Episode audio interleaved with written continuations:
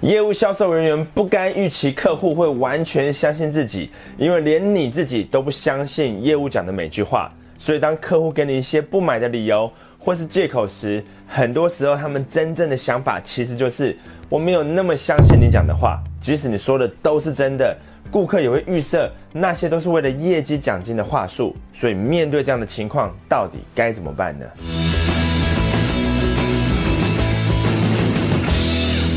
？What's up, guys？我是张麦克，欢迎收看今天的节目。如果你是第一次来到我的频道，想要学习对生活工作用的知识跟技巧，现在就点击订阅频道跟打开通知小铃铛，才不会漏掉任何东西哦。企业的目的是创造客户，而业务人员的目标则是要取得客户的信赖。如果你把利润跟业绩奖金摆在客户对你的信赖之前，那你在业务销售这条路上会走得很辛苦，你会发现自己的业绩总是起起伏伏。当然，评估一个业务的最佳指标就是它的业绩数字。但是一个超级业务，他很清楚的知道，真正让他得以签下大量订单的原因，就是客户对他的信赖感。那以下就是让客户更愿意相信你的五个原则。第一个最重要的原则，就是要知道你不是在卖产品。你的工作是在帮客户解决问题。对客户来说，业务销售人员唯一的价值就是能够帮忙解决他的问题，不然的话就只是收银员而已。如果业务员只想着自己的业绩跟奖金，然后一直强迫推销给你不需要也不想要的产品，你会想跟他讲话吗？我看是不会。所以要重视跟理解客户的问题。不要用叫卖的方式来推销你的产品，你又不是在市场卖菜。第二个让客户更愿意相信你的原则，就是要能够呈现细腻的专业形象，而没有任何一件事情比一个看起来邋遢又不专业的业务人员更让消费者倒胃口了。你只要派出一支邋遢的业务大军，就能保证毁掉这个市场上的任何一家公司。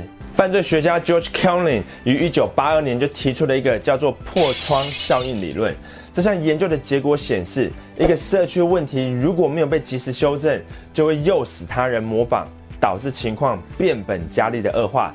就像一栋有破窗的房子，如果没有及时修好，那个破窗就会有更多的窗户被破坏，那最后呢，就会演变成窃盗或是其他的犯罪事件。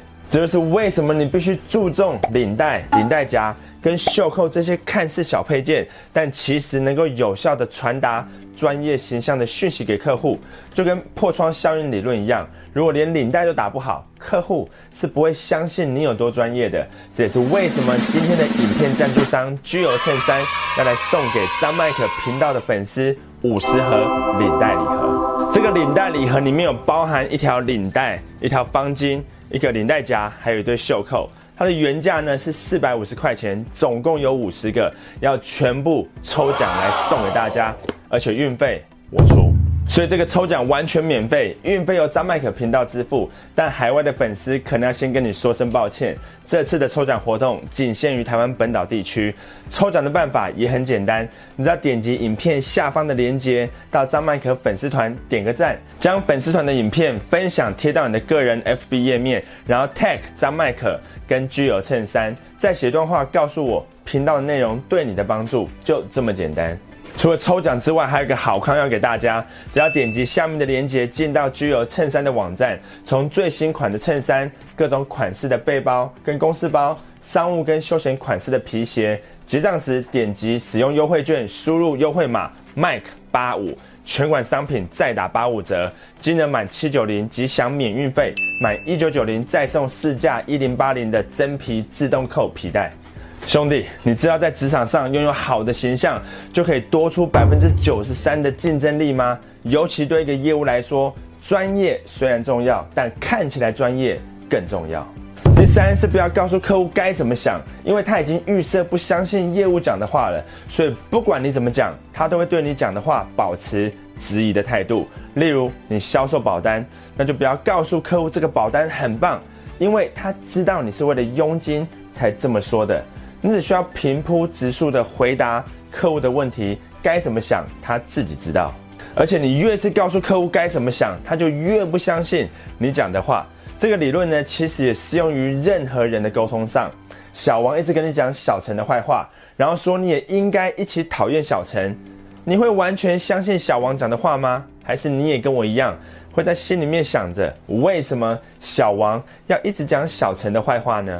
突然冒出一个很久不见的朋友，要跟你推销一套珠宝，宣称他是因为缺钱才把价值一百万的珠宝拿出来换现金，你只要拿出五十万，就把整套珠宝卖给你了。然后他就是跟你说，这真的是很划算啊，你买到赚到啊，这是千载难逢的机会啊，不买就亏大啦。他这样讲，你还敢买吗？所以销售是用问的，不是用讲的。这也是第三个让客户更愿意相信你的原则，就是要透过提问的方式，让客户自己说出对产品或是服务的想法。但并不是所有的问题都是平等的哦，有些是好问题，有些是烂问题，而有些是笨问题。那一个充满洞察力的好问题，会像是。为什么你会觉得马上解决这个问题很重要呢？假设您投资了我们讨论过的新设备，效能可以提升多少呢？如果贵公司的业务没有得到有系统的培训，会如何影响业绩呢？这样子你理解了吗？光是提出一个好问题，就会提升客户对你的信赖感。但问客户的预算有多少，就是个笨问题，因为你一定会得到他刻意要求的低价，也一定会比你预期的还要低。问客户的预算怎么那么少，就是个更蠢的问题。你要他怎么回答你？难道他连卡费迟缴都要跟你讲？第四是要拿出证据。你要怎么证明你讲的都是真的呢？很多人之所以对业务销售人员感到反感，都是因为他们曾经遇过为了卖产品，什么鬼话都讲得出来的业务。那有些人呢，甚至还被骗过，被用什么问卷调查、免费试用产品，结果就被用话术买了一堆很贵。又不能退的垃圾。那虽然这些没有品格的商人会宣称哦，消费者就是因为爱贪小便宜才会受骗，但业务人员的名声就是被这些人给弄臭的。所以不要怀疑这一点，顾客不相信你讲的话，但当你在那边讲的口沫横飞的时候，他脑海中出现的是上一次受骗的画面。这就是为什么你总是要拿出白纸黑字来让他安心。业务员讲的话不值钱，但他认为写下来的东西是可以被当成证据的，是可以被认定为事实的。你有去买过车子或看过房子，就会发现到这一点。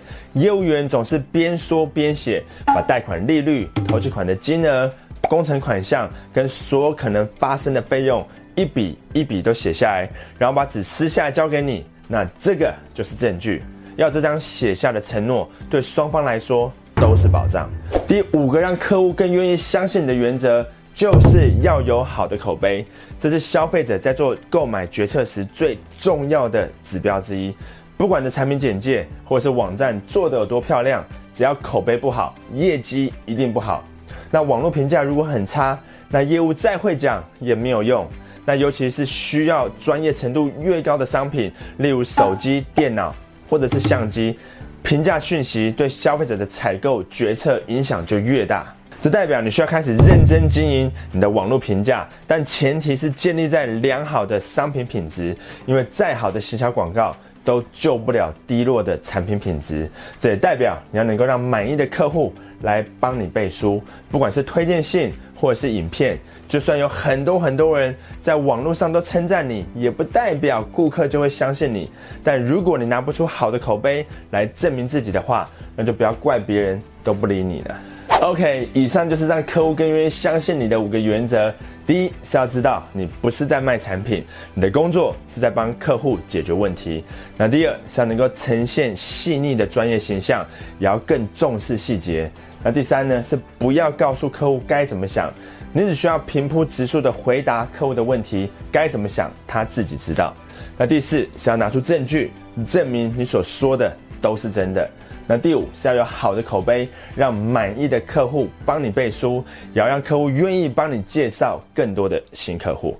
兄弟，离开之前先点击下面的链接，我要把这五十个领带礼盒全部都送出去。我希望你可以拿到，因为没有任何事情比你个人的专业形象更重要的了。